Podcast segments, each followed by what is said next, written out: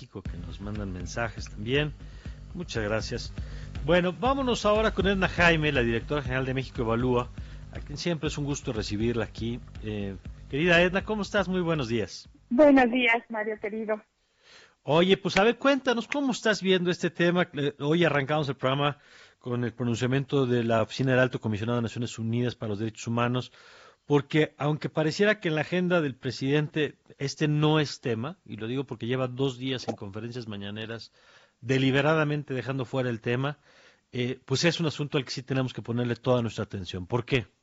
Sin lugar a dudas, pues porque militarizar la seguridad no es la solución, Mario, porque hemos tenido despliegue de Fuerzas Armadas en los últimos 15 años y, y, lo que vemos es que la violencia se agrava y la situación de criminalidad se agrava.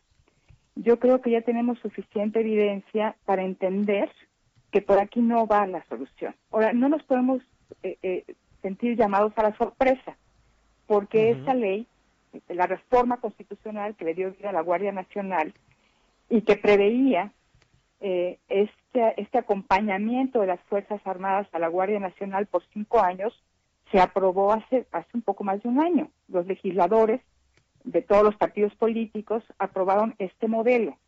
Claro que el punto de partida era otro más, era que la Guardia Nacional efectivamente iba a ser una institución civil de seguridad. Y lo que hemos visto en este, en, este año es que, pues, eh, ahora sí que el cordón umbilical eh, que, que, une a la Guardia con, con el Ejército y con la Marina, pues está ahí, no se rompe, al contrario, se fortalece.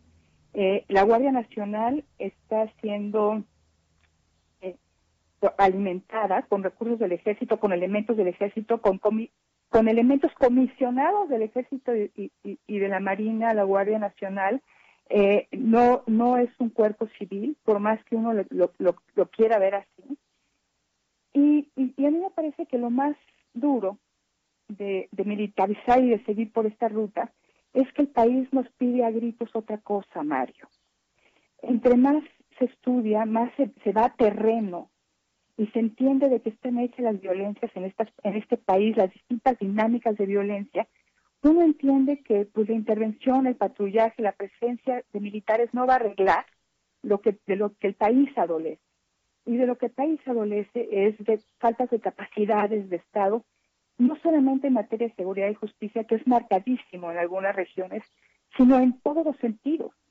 O sea, tenemos una erosión de la autoridad legítima pues que está, que está desapareciendo y está siendo sustituida por el control de grupos criminales. Entonces lo que necesitaríamos es estar reconstruyendo capacidades de Estado. Por supuesto que cada región tiene sus particularidades. necesitaríamos estar eh, eh, recuperando territorios, pero en el sentido de, eh, a través de la construcción de capacidades para generar servicios básicos, para atender cuáles son los orígenes de, de, conductas delictivas. Eh, y mira, ahí me gusta mucho lo que afirma Bernardo León, lo que sugiere, lo que sugiere Bernardo León. Él fue eh, el director de la policía de Morelia, pero lleva pensando mucho en estos temas y él decía que hay una revolución silenciosa desde lo local. Me encanta pensar en esos términos, porque ese es el lo local donde se puede reconstruir y se pueden generar las intervenciones eh, necesarias para reconstruir no solo capacidad institucional, sino entornos de paz. Claro, el problema aquí es que, por lo menos con lo que hemos escuchado con Francisco Rivas, con Marilena Morera, que hemos platicado esta semana, es que no se ve dentro de esta estrategia nacional pues un fortalecimiento justamente eh, deliberado, planeado, con recursos de esto de lo local, sino que más bien parecería que tenemos experiencias aislados, unas más exitosas que otras, en algunos casos con buenos resultados, pero con serios problemas, por ejemplo, de continuidad, ¿no? donde a veces cambia la administración y entonces la policía municipal que se había logrado fortalecer, pues se pierde. Nunca ha sido, creo que nunca ha sido prioridad para este país fortalecer a sus instituciones de seguridad desde lo local. Hemos tenido, sí tenemos algunos subsidios que apoyan su fortalecimiento en algunas, en algunas dimensiones, pero nunca ha sido verdaderamente una prioridad. no hemos estado dispuestos a movilizar los recursos suficientes, a sostenerlos en el tiempo, a generar mecanismos de monitoreo para que esto suceda. Realmente la inversión y la energía ha estado puesta en instituciones federales. Desafortunadamente la policía, eh, eh, todo lo que invertimos en la policía federal se espumó, pero no hemos realmente no hemos buscado eh, generado el modelo. Tenemos ya un modelo de policía, un modelo nacional de policía y justicia cívica. Debería ser el punto de partida. Deberíamos estar pensando cómo generar recursos para financiar a través del tiempo un esfuerzo sostenido. Esto, esto toma una generación, Mario. Y, no podemos eh, eh, regatearle a un esfuerzo sin recursos ni, ni, liderazgo. Entonces yo creo que necesitamos invertir en eso. Eh, desde México Evalúa estamos buscando generar un modelo para poder financiarlo, para sostener a través del tiempo este esfuerzo, porque no va a haber de otra. Mario, solamente generando estas capacidades de lo local. Y mira, eh, tenemos, hay, como tú lo dices, experiencias exitosas, muy promisorias, eh, de las que pues, debemos partir. Nosotros estamos por presentar un estudio sobre la policía de mesa y lo más sobresaliente es cómo la vinculación ciudadanos-policías pueden generar modelos que realmente puedan contener la criminalidad. Ahora, la realidad de violencia y de crimen en este país es muy diversa. Claro. Eh, tendríamos que tener estrategias diferenciadas. Hay algunas donde el objetivo es recuperar territorio. Eh, eh, hay un estudio muy reciente de, de Crisis Group sobre Guerrero y pues ahí es la ley, ahora sí que es la ley de la naturaleza, la ley del más fuerte. hay más de 40 grupos armados, hay autodefensas, ahí ya no hay autoridad legítima. Ahí ya no hay monopolio del uso de la violencia. Entonces, eso Frente a esto que nos cuentas, y, entendiendo primero la, diversidad del territorio, la diversidad de los objetivos, ayer nos decía Ernesto López Portillo que parte de lo que quizá nos ha faltado es la claridad de para qué queremos a la Guardia Nacional, para qué queremos a las Fuerzas Armadas, para hacer qué tareas, porque decía, lo mismo los ponen en las fronteras que detener migrantes, que al huachicol, que a sin que tengamos claridad de cuál es el objetivo, los objetivos y los pasos para llegar ahí. Pero hay algo que quisiera conocer tu opinión, Edna, que es cómo queda la relación entre las Fuerzas Armadas y las fuerzas y las autoridades civiles a nivel local en este escenario del que estamos platicando. Mario, mira, supuestamente tenemos coordinaciones regionales.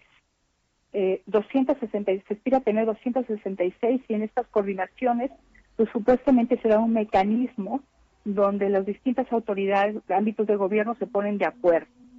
Eh, yo eh, creo que, eh, que, lo que no, tengo la evidencia, hay que estudiar lo que está sucediendo, pero es muy fácil que, que, instituciones civiles débiles pues simplemente se sometan a las directrices del, del mando militar que tenga el, el, pues el control sobre ese territorio, sobre esa región. Y los incentivos son enormes, abandonar todo esfuerzo de fortalecimiento institucional desde lo local. Ese ha sido el problema desde el inicio, que como tenemos fuerzas federales trabajando en los estados, si, eh, en este caso la Guardia Nacional, a mí estoy de acuerdo con Ernesto López Portillo, no me queda clara cuál es la diferenciación funcional. Las policías en cada ámbito de gobierno tienen una función, la policía municipal tiene una función, no podemos pedirle a la policía municipal que se ponga a, combatir grupos de crimen organizado. Eh, ¿cuál, es, ¿Cuál es la vocación de la, de la Guardia Nacional? No queda claro cuál es la diferenciación funcional, pero si lo tuviéramos claro y si tuviéramos los mecanismos de gobernanza para manejar estas, estas distintas funciones de las policías, pues otro gallo nos cantaría. Por ahí deberíamos estar trabajando, Mario. O sea, no que eh, la construcción de la Guardia, Nacional no fueran de mérito de, del fortalecimiento de las instituciones en lo local. Deberíamos estar trabajando en la diferenciación funcional y en modelos de articulación. Mira, es bien claro que cuando se logran articular bien los distintos ámbitos de gobierno y las instituciones de seguridad en los tres niveles, las cosas cambian. Un ejemplo de esto es la laguna. Ahí se generó un modelo de coordinación, se implantó un modelo de coordinación, los gobernadores estuvieron de acuerdo, las partes estuvieron de acuerdo y pues lograron pues, mitigar el problema de violencia que tenían muy, que era muy intenso de manera efectiva. Eso es lo que debemos estar trabajando, fortalecimiento de, autoridades y de instituciones civiles y, mejorando nuestros modelos de gobernanza para lograr esta coordinación. Por ahí va la solución. Y utilizar otros instrumentos, no solamente es lo reactivo punitivo, hay que trabajar en temas de prevención, claro. hay, que, hay que trabajar en temas de reducción de violencia. Y hay casos exitosos en el país. Entonces, ojalá que el peso agullante del de las Fuerzas Armadas en tareas de seguridad no maten nuestras revoluciones silenciosas, claro. que, eran, que eran poquitas, estaban muy focalizadas, pero muy prometedoras. Pero que es muy importante ponerles el reflector para desmontar también esta narrativa de es que no, los civiles no sirven, no, es que las policías no funcionan, no, es que... Y entonces con ese argumento llevamos desde Calderón para acá justificando la participación de las Fuerzas Armadas. Ya se nos fueron dos sexenios, estamos ya en la el primer tercio, digamos, de otro, y en lugar de tener esfuerzos para fortalecer esos casos, como dices, limitados, aislados, silenciosos, pues vamos en el sentido correcto. Hoy no hay una sola iniciativa en ese sentido y por eso es muy importante seguir la conversación pública sobre esto, aunque el presidente pues no quiera hablar del tema. Nosotros sí vamos a seguir con el tema. Y te agradezco, Edna, como siempre, la oportunidad de platicar. Gracias a ti, Mario. Muchísimas gracias. Gracias. Buenos días. Jaime. Muy buen día. Edna Jaime es la directora general de México Evalúa, que le recomiendo mucho que la siga a Edna, como arroba Edna Jaime, y por supuesto a México Evalúa con la cantidad tan amplia de temas que ellos están trabajando.